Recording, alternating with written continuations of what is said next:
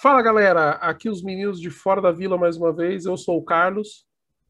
Eu sou o Danilo e hoje nós vamos fazer o pós-jogo que não foi possível fazer ontem, falando ainda dessa eliminação do Santos pro, na Libertadores. Né? O Santos precisava de, de uma confluência de resultados e acabou não dando nada do jeito que o Santos queria, mas conseguimos a vaga na Sul-Americana. Então o Santos perdeu do Barcelona fora de casa, tomou um gol logo no começo, e aí conseguiu empatar no finalzinho do primeiro tempo, mas o segundo, com mais falhas defensivas, tomamos o 3 a 1 e independente disso, o Boca acabou ganhando. Já estava ganhando também com 3 minutos de jogo, já estava ganhando do The Strongest, acabou fazendo mais dois, 3 a 0 resultado que nos colocou na Sul-Americana. Lembrando que nós ficamos com o mesmo número de pontos que o The Strongest, mas o saldo de gols acabou sendo diferencial, porque o The Strongest tomou 3 a 0 do Boca, 4 a 0 do Barcelona e 5 a 0 de nós, jogando fora de casa.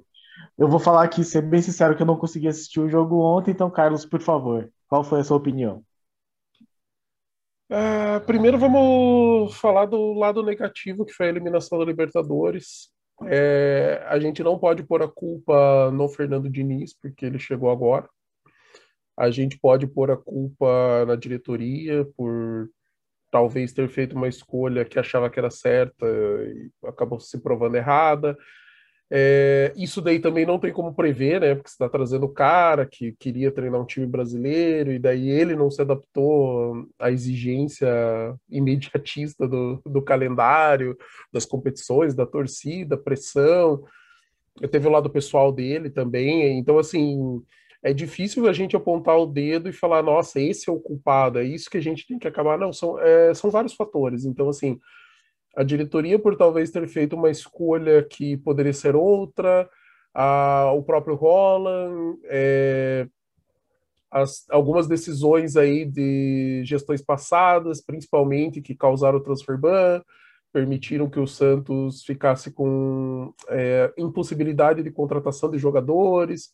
Então, a partir do momento que o Santos perdeu algumas peças do, do elenco do ano passado, tanto o Veríssimo, Pituca e Soteudo, quanto lesão, lesões, tanto do Sanches já no, na temporada passada, quanto do Sandri nesse ano, que estava assumindo uma posição de destaque, e sem o Marinho ainda em campo, o Santos se mostrou bastante limitado eh, em termos de peças, de qualidade. Porém, independente de tudo isso, a gente também não viu tanta evolução no futebol. A gente teve um bom jogo do, do Rola, né? Os jogos contra o Vélez, que a gente conseguiu. Não, Vélez não, São Lourenço. Desculpe. É, que são jogos que o Santos jogou bem, foram jogos assim disputados, competitivos, o Santos conseguiu jogar, porém a gente viu uma involução, a gente viu o time assim que parecia que ia começar a engrenar e piorando aos poucos e sumir. E aí a moral dos jogadores foi embora, o futebol do Santos acabou indo embora. A gente viu que o Marcelo Fernandes conseguiu recuperar um pouquinho, a gente conseguiu ver assim uns esboços de, de do Santos do ano passado e aí agora a gente está vendo o Santos desse ano começando um novo trabalho. Então assim, é o segundo jogo com mão do Diniz, com o dedo do Diniz no time.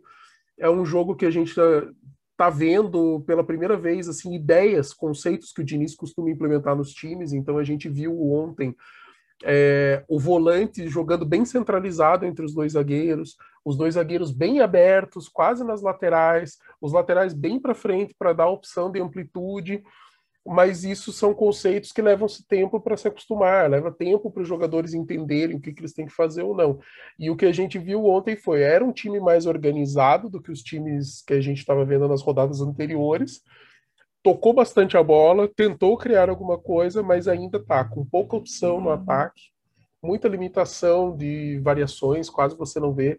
É, os jogadores até que se movimentaram um pouco em velocidade. O problema é que eles ainda estão muito naquela de tipo, o cara recebe a bola, o cara que tocou para ele, ao invés de dar opção, ele para. E ele espera ver o que, que aquele cara vai fazer. Que era uma coisa que me irritava muito com o Cuca. É muito jogador parado, sabe? Então, assim, o cara recebe a bola, para. e daí todo mundo para em volta esperando para ver se ele vai tomar uma decisão. Não, o legal, assim, o que eu gosto de ver é o cara toca, ele passa, cara. Ele tá dando opção em velocidade para o jogador que tá com a bola no pé. Porque aí você estende o jogo, você cria velocidade. E a gente viu bastante o Barcelona fazer isso ontem. Então o Barcelona e assim, fora o entrosamento dos caras que já estão há mais tempo juntos, é um time mais completo, mais eh, melhor montado taticamente. Então, se assim, os caras jogavam a bola no vazio, porque eles sabiam que o cara ia estar tá lá, sabe? Então, posicionamento, inversão de jogo, velocidade. Eles jogaram muito parecidos com o que o Santos jogou ano passado na Libertadores, sabe? Contra-ataques em velocidade, as jogadas bem abertas na ponta, e o Santos ele ficou preso tocando a bola e sem conseguir encaixar. E tivemos muitos problemas defensivos Felipe Jonathan foi muito mal, não não jogou bem. É, o primeiro gol que saiu de um cruzamento, ele tentou cortar e não conseguiu fazer o corte, e também não estava próximo do do, do atacante adversário para tentar, de repente, atrapalhar ou tirar a bola quando ela chegasse mais perto. É, também teve o, o, gol, o outro gol do Dias também, que ele parou pedindo falta no lance e não teve nada, simplesmente não aconteceu nada. Ele só estava acompanhando o cara, parou. Se ele acompanha o cara, talvez ele não conseguisse fazer o passe como foi feito, porque ele tocou para trás, normalmente onde está o jogador do Santos, ou no caso o Felipe Jonathan, está na linha para fazer o corte. É, mas também a gente não pode pôr a culpa do resultado no Felipe Jonathan, porque não foi assim, ah, a gente perdeu por causa do Felipe Jonathan. Não, a gente perdeu porque a gente é um time limitado, a gente é um time que ainda vai, vai é uma nova construção, então a gente está vendo as bases do time do Fernando Diniz. A gente ainda vai ter peças, a gente tem aí reforços chegando, a gente tem o Moraes aí para ser uma opção o Felipe Jonathan, a gente tem o, o Marcos Guilherme para também ser uma opção tanto para meia quanto para as pontas, que ele sabe fazer as, todas as, as funções ali. Então a gente tem muita coisa para evoluir. O jogo de ontem, o Santos foi bem limitado, foi fraco, mas foi mais organizado do que a rodada anterior. Então, o lado bom é vimos uma evolução e acredito que ela vai continuar acontecendo. O lado ruim foi não foi suficiente para enfrentar o Barcelona que está melhor preparado e por isso a gente tem que se contentar com a Sul-Americana. Sul-Americana hoje faz mais sentido para o elenco e para o nível do time que o Santos tem no momento. É, ainda bem que nós conseguimos ainda essa vaga para a Sul-Americana, porque se o Strongest inventa de conseguir um empate lá com o Boca, nem essa vaga nós teríamos. E mesmo assim, a Sul-Americana não vai ser fácil, porque o Santos cai no pote dos terceiros colocados e vai enfrentar os que ficaram em primeiro no grupo. E aí inclui Independiente, Rosário Central, Grêmio, o RB Bragantino, que conseguiu também a vaga, o Libertar, o Penharol, que estava no grupo do Corinthians, e possivelmente Ceará e Atlético Paranaense, que eles vão jogar hoje, né? E estão liderando o grupo e são os que mais têm chance de passar. Então, não vai vir um adversário fácil, seja lá qual for o, o sorteio para a gente. Mas é importante que exista essa evolução, porque eu, como não vi o jogo, eu, eu pude acompanhar só as opiniões do, das pessoas, sua, e ver os melhores momentos, e de fato, uh, o Santos pareceu ter muita posse de bola, na estatística o Santos teve muita posse de bola, e parecia aparecer muito no ataque, mas eu senti muito cruzamento, muito aquela coisa ainda mais cucabol do que dinizismo, assim. E a defesa foi terrível, porque as falhas do, que, que estavam visíveis nos melhores momentos eram gritantes. É, falha de marcação, é o Felipe Jonathan parar numa falta, isso não existe. Não existe o cara competindo numa Libertadores, não é a primeira Libertadores dele parar para pedir falta e deixar o lance correndo e largar a marcação. Então, a gente nota que é um elenco que tem muita carência ainda, ele tem muita instabilidade emocional, são muito jovens, a responsabilidade não tinha que estar com eles, e aí a gente lembra que o Alisson foi expulso depois de acabar o jogo de uma maneira absurda, tem... O Jamota também estava suspenso, não pôde jogar, o Marinho também não pôde jogar, são faltas que fazem muita relevância no, no jogo do Santos. E aí teve aquela questão bizarra do Diniz na última hora ter um jogo a mais de suspensão, sendo que o treinador do Boca não teve. Assim. Então, é parte daquilo que eu, que eu esperava de algum treinador, de algum dirigente, que é colocar na cabeça dessas pessoas do Santos que tudo na Libertadores sempre vai ser contra. Assim. É, parece que é um discurso de perseguição, mas não é. É você colocar isso na cabeça que você tem que ser muito resiliente, não pode ficar bravo, não pode se indignar, porque eles, a Comebol é muito, muito corrupta, assim, é, um, é um órgão que não dá para levar a sério. E aí, nesse sentido, a gente tem que erguer a cabeça, o Santos vai de novo jogar fora de casa. A gente tinha falado que fazia 15 jogos que o Santos não vencia. Teve uma vitória só fora de casa. Uh, agora já são 16 jogos com apenas uma vitória e o Santos vai jogar fora de casa mais duas vezes. Então, uh, o Marinho já viajou com o elenco, o Alisson também. O problema do Alisson já não era mais questão de lesão. E aí a gente vai ter o Bahia no sábado já pensando aí no Campeonato Brasileiro. E se existiu mesmo essa, essa evolução aí que, que o Carlos está comentando, então pelo menos a gente já pode olhar para o jogo do Bahia e, e pensar, vamos ver se o time consegue melhorar mais a ponto de conseguir vencer o jogo. E a gente tem, além do, do jogo do Bahia, a gente tem o, já na terça-feira também Copa do Brasil. É, o Santos vai fazer é uma sequência de três jogos fora mesmo. O Santos nem volta para a cidade de Santos. Então a gente tem que ver essa evolução tanto pelas premiações da Copa do Brasil quanto pela nossa, pelo nosso campeonato na Série A, que a gente ainda não sabe em que nível que o, que o Santos vai brigar esse ano, em qual parte da tabela. A gente, assim, no primeiro momento, vamos jogar que é no meio da tabela, por conta do momento, por conta do elenco, por conta de tudo que está acontecendo aí no histórico. Espero que com o passar do campeonato a gente suba, tenha as expectativas fiquem melhores e maiores, mas por enquanto vamos trabalhar com um pé no chão e pé no chão meio de tabela para o time que a gente tem, para o momento ruim que a gente está, é bom. Então, torcer para que melhore, para que a gente também possa classificar para a próxima fase da Copa do Brasil, para a gente ter mais premiações, ter um ano mais tranquilo, porque isso acaba refletindo na parte administrativa, que está resolvendo um monte de problema, eles resolvendo mais problemas, vai liberando verba, vai liberando moral, vai liberando é, o nome do Santos para atrair jogadores novamente.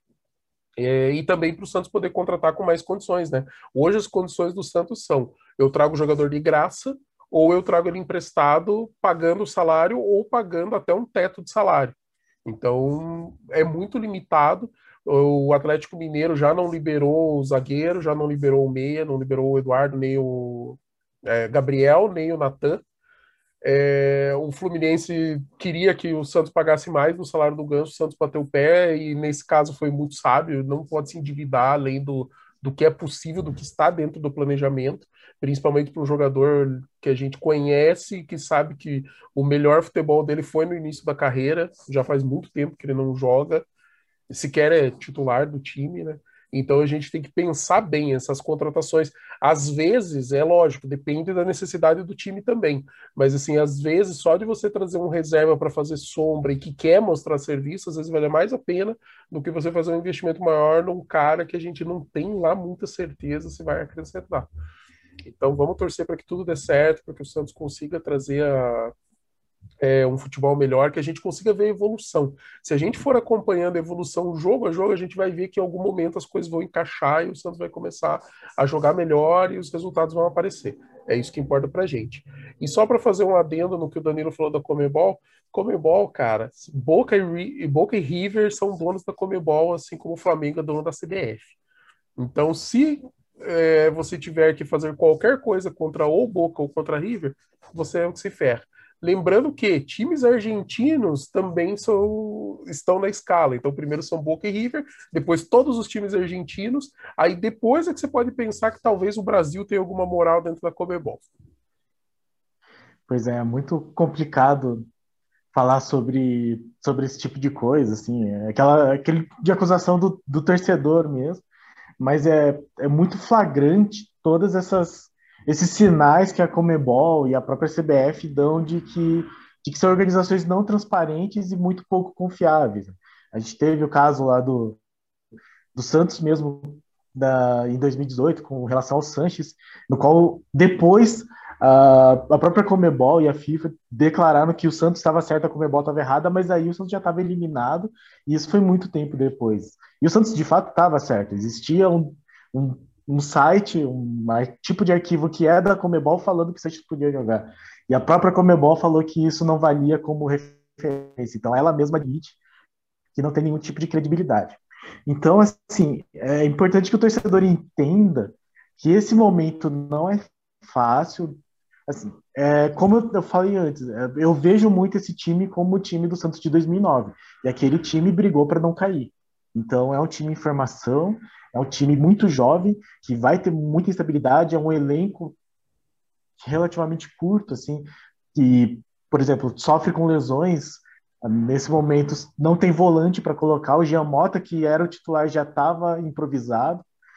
E vamos enfrentar ainda um campeonato muito longo, que é o, é o, Campeonato Brasileiro, onde nós temos como prioridade não cair a princípio, porque é uma situação que é difícil mesmo. Assim, é, eu ouvi pessoas, jornalistas, falando assim, que time grande cai quando fora de campo, quando os bastidores estão muito bagunçados. Se for isso, o Santos pelo menos tá bem nos bastidores, assim, tá então, para, tem pessoas nos bastidores que parecem querer fazer a coisa certa. É só ver os casos do, do Cruzeiro, do Inter, o Vasco e Botafogo, que, enfim, dispensam comentários. Então, é um, é, não, não tem nada que indique que o Santos vai efetivamente cair. Assim. Tem times que têm elencos tão ou mais curtos e mais inexperientes. É, vão acontecer zebras. O Santos vai acabar tirando ponto de, de time que tem muito mais elenco e vai acabar perdendo ponto em casa para time que está brigando contra o rebaixamento, porque todo ano acontece isso. Mas é preciso ter paciência. Assim, né? Não adianta querer mandar todo mundo embora e falar que a culpa é, é, é do presidente, é do, do Diniz e, e é da base. Assim, não, não, não adianta, como o Carlos falou, não adianta apontar culpado agora.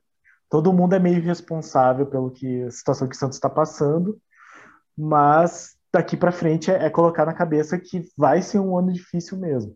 E lembrando de novo, a Sul-Americana é, não é um campeonato no nível da Libertadores, mas nem por isso vai ser fácil para o Santos conseguir alguma coisa. Como já falamos aqui, são times de tradição, times com o título da Libertadores que vão cair no, no nosso sorteio.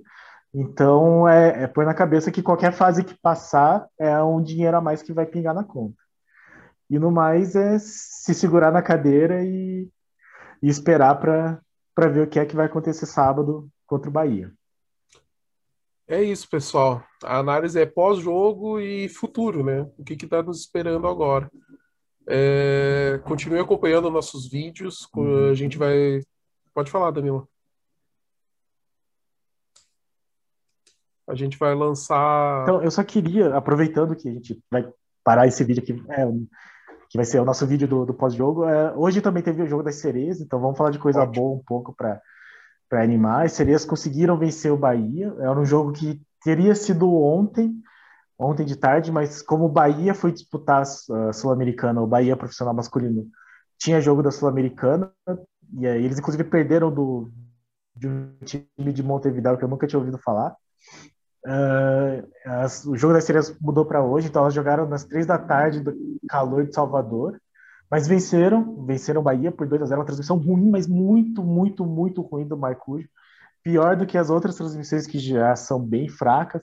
Então travou o tempo inteiro, tinha só uma narradora, não tinha comentarista, então foi assim, mesmo para o nível do Maicujo, esse foi abaixo, conseguiu ser abaixo, mas o Santos venceu. E aí temos que falar aqui da das duas artilheiras, né, que o Santos meteu 2 a 0 O primeiro gol foi da Kedley, que chegou no seu centésimo décimo segundo gol e passou o Robin, então ela é a segunda pessoa com mais gols né, com a camisa do Santos depois do Pelé, da era Pelé, só perde para o Neymar, mas tá chegando já, que o Neymar tem 136.